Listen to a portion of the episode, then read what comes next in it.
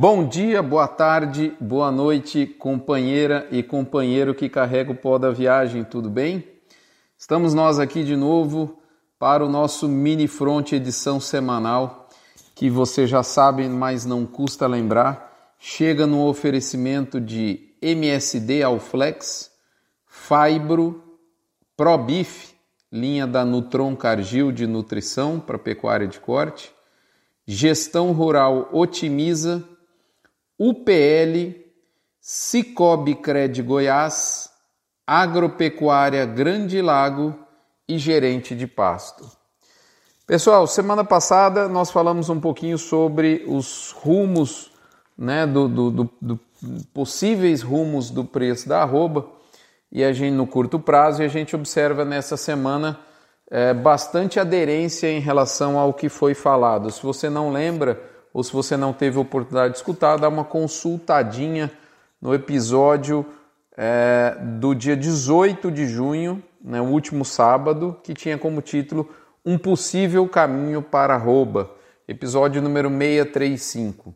Então, escalas mais curtas, frigoríficos pagando é, para cima um pouco e estudando preços acima, é, é, pecuaristas é, um pouco mais resistentes na hora de, de vender o bovino, é, preços, é, pedidas é, bem acima do que a gente via nas últimas semanas e negócios numa curva positiva, assim como a carne também no mercado interno de São Paulo, numa curva positiva, vem sustentando uma recuperação que nós mencionamos semana passada, inclusive com relação à intensidade possível dessa recuperação. Também no texto né, no mini front, desculpe, da semana passada, eu citei aqui uma possibilidade que nós falaríamos do bezerro com bula. E é esse o título dessa semana, bezerro com bula. E esse episódio ele nasce justamente no fim de semana passada, aonde eu tive a oportunidade que muito me honra de fazer uma palestra no dia de campo da genética aditiva que ocorreu no último sábado é, em terrenos próximo ali a Campo Grande, no Mato Grosso do Sul, no último sábado, dia 17 de junho. E foi uma honra, uma satisfação estar junto com todo o time da genética aditiva, encabeçado pelo Eduardo, pela sua esposa Simone, o Klaus e toda a turma com os quais eu tive a oportunidade, além, claro, dos mais de 400 presentes no evento. E, e foi muito bacana porque houve um timing totalmente é, é, é, que casou muito a minha presença no evento da genética aditiva com o que eu vinha praticando nos últimos 30 dias antes de fazer o evento, que é o bezerro com bula. Possivelmente eu devo fazer dois episódios com esse mesmo título, então esse é o bezerro com bula número 1. Um. E da onde surgiu então essa história do bezerro com bula? Primeiro, moçada, vamos pensar algumas coisas com relação ao mercado de reposição. É, primeira coisa, vamos pensar no benchmark da agricultura. O que, que a agricultura fez com relação à condução dos seus negócios? Em primeiro lugar, ela corrigiu o meio. Então, ela tratou de melhorar o perfil de solo, deixar o solo vivo, no aspecto físico, no aspecto químico e microbiológico. Então, essa foi a premissa básica da agricultura. Num segundo momento, ato contínuo, coloca-se nesse ambiente corrigido uma semente de qualidade genética robusta para aí sim, com umidade, você colher no devido momento uma, uma produtividade alta, uma colheita farta. Essa é a, a, a espinha dorsal do que a agricultura tem feito nas últimas décadas. Ora, eu entendo que não há necessidade da gente inventar a roda, a roda está inventada. Ou seja, o caminho da pecuária mais profícuo, na minha opinião, tem que ser o mesmo. Num primeiro momento, a gente corrige o meio, a gente faz o básico bem feito. No caso da pecuária, quando a gente fala em básico bem feito, além do solo igualmente importante, assim como é para a agricultura, já que capim é uma, é uma lavoura, né? É, para quem entende que capim é uma lavoura, o solo é igualmente importante, assim como é para o milho, assim como é para a soja, por exemplo. Então, o que é a correção do meio além do solo? Na pecuária é mais complexo. Tudo na pecuária, na minha opinião, é mais complexo, extremamente mais complexo do que a agricultura. Não quer dizer mais arriscado, mas sim mais complexo. Por quê?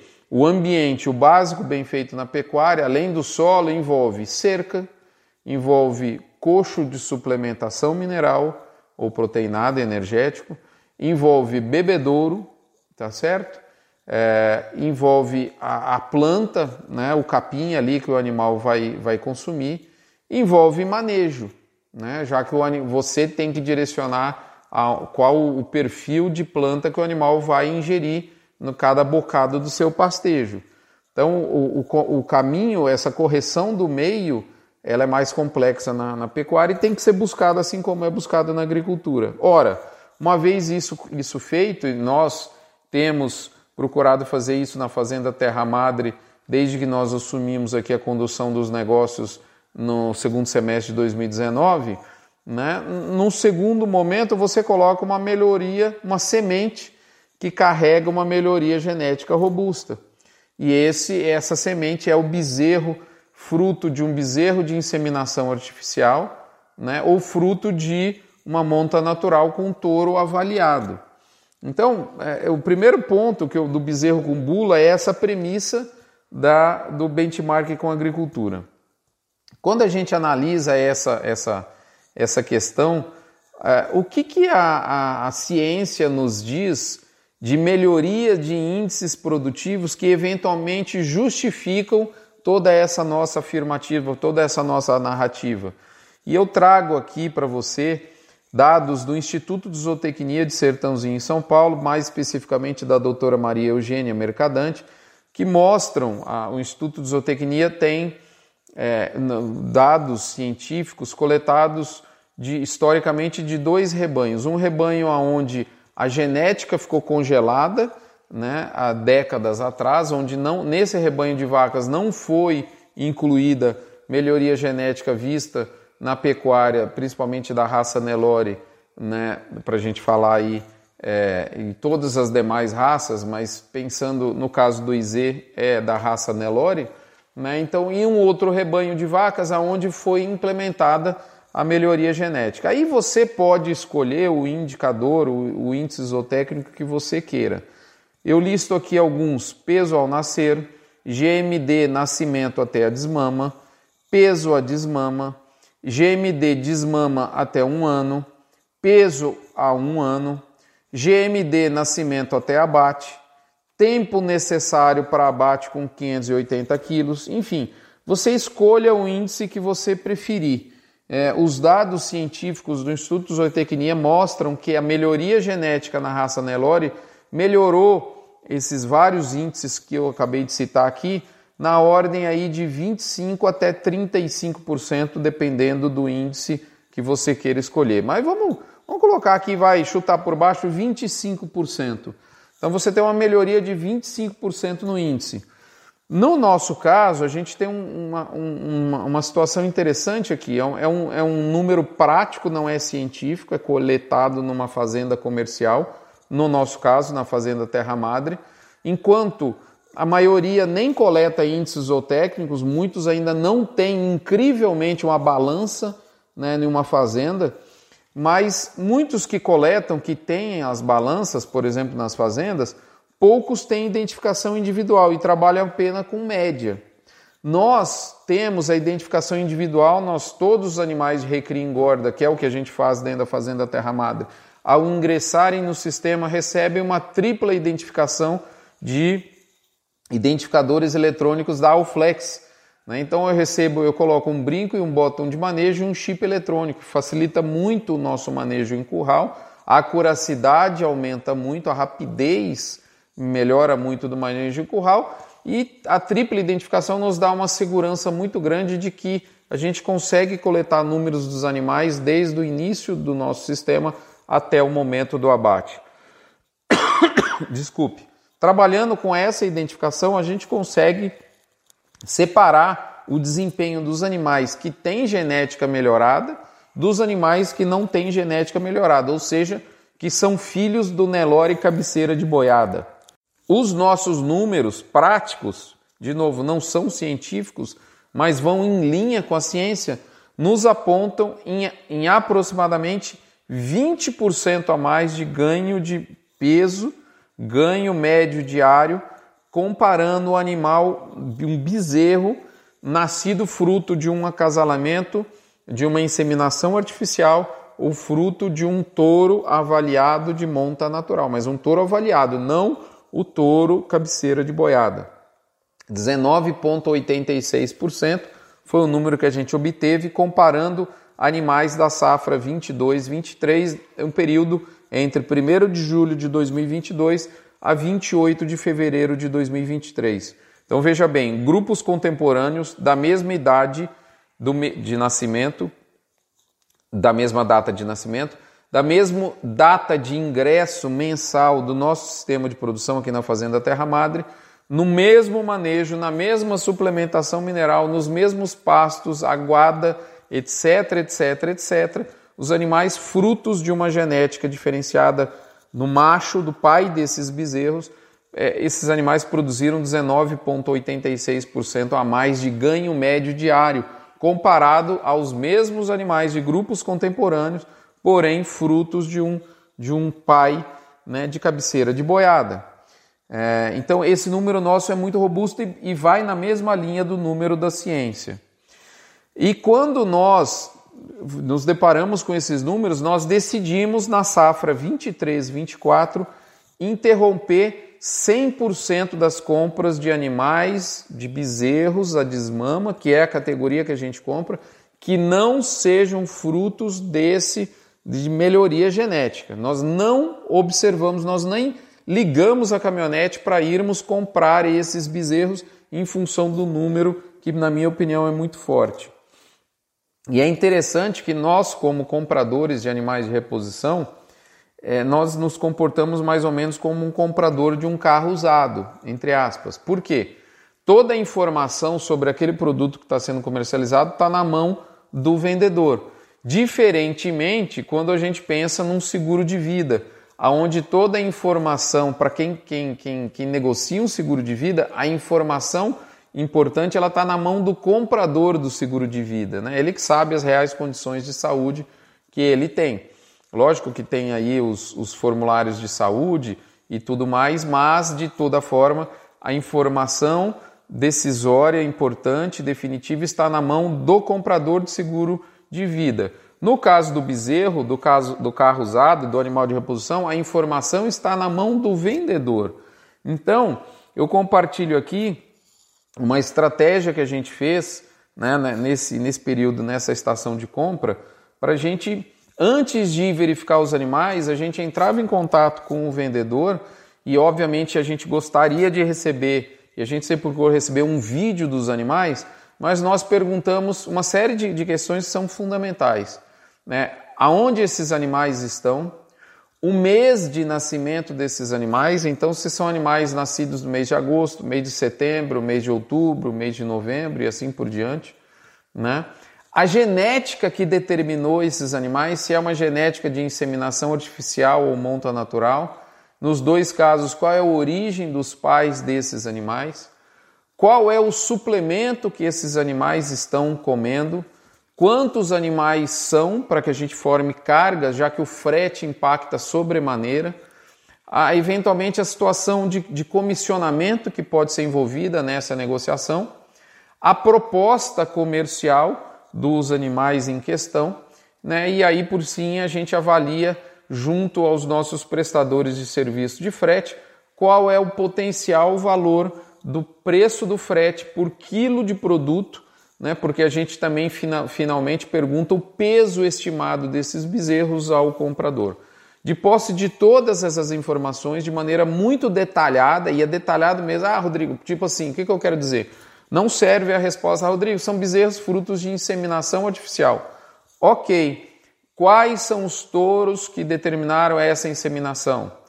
Qual é o manejo reprodutivo? Você usa touros dentro da sua fazenda? Tem touros repasse? Qual a origem desses touros? Ou, ou, ou, ah, sim, você quantas inseminações você faz né, nas fêmeas, nas mães desses bezerros. É uma inseminação mais repasse, duas inseminações mais repasse. Você não tem repasse mais nessa fazenda porque você só é, emprenha as vacas por inseminação, né? É, outra, outra pergunta muito importante: há quantos anos você usa a técnica de inseminação? As mães desses bezerros já são frutos de inseminação ou não? Então, de posse de todas essas informações, a gente avalia se vale a pena ligar a caminhonete e ir até o comprador, obviamente enfocando muito a questão de compra, questão comercial. Qual que é a proposta do criador? Esse ano a gente teve um algo muito inusitado que o criador muitas vezes perguntou, Rodrigo, qual é a sua proposta de preço? E eu acho isso bastante deselegante nós, como, como compradores, colocarmos preço na mercadoria de alguém que nos está vendendo.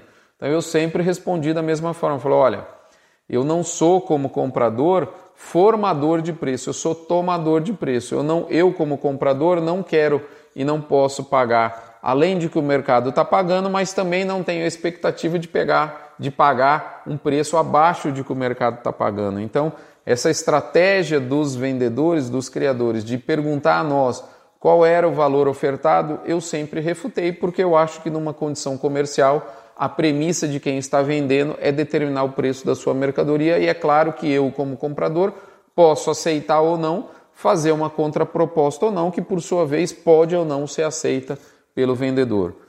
Uma coisa fundamental que nós verificamos aqui e nós decidimos implementar e foi implementado 100%. Nós somente compramos bezerros de desmama com base no peso vivo.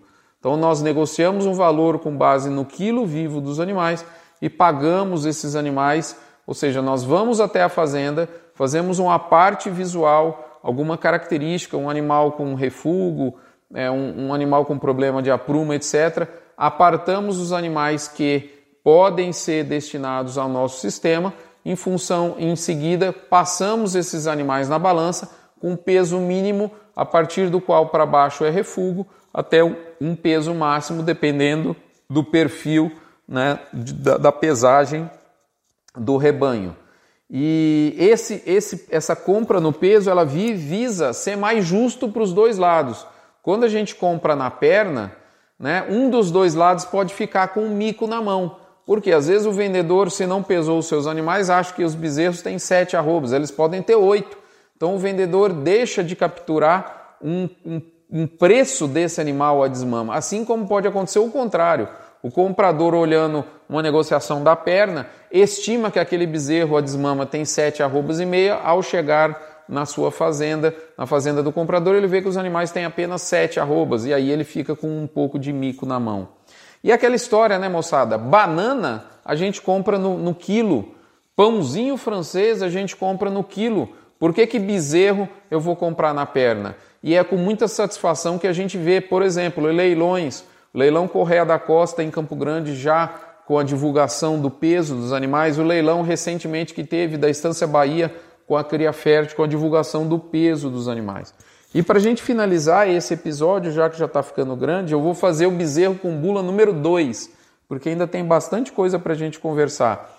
Para minha surpresa né, e, e, satisfação, melhor dizendo, além do que surpresa, é, 53% dos bezerros que nós já finalizamos a nossa reposição do ano de 2023, 53% dos bezerros que nós compramos vieram da genética aditiva.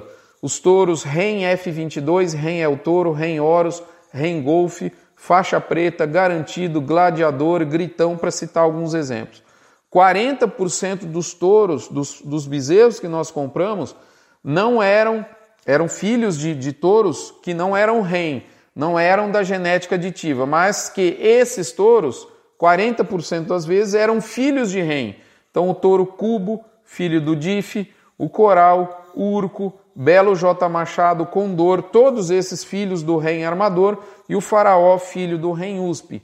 E apenas 7% dos bezerros que nós compramos aqui em Goiás de maneira aleatória por criadores e que encontramos aqui comercialmente falando, que fazem um trabalho fantástico, diga-se de passagem, apenas 7% não são, são bezerros que não são filhos diretos de rei, ou, ou, ou filhos de um touro que é filho de rem, né? mas sim um touro que é neto do, do, do prefixo rem, como por exemplo foi o caso do Damasco, que é um touro neto do armador.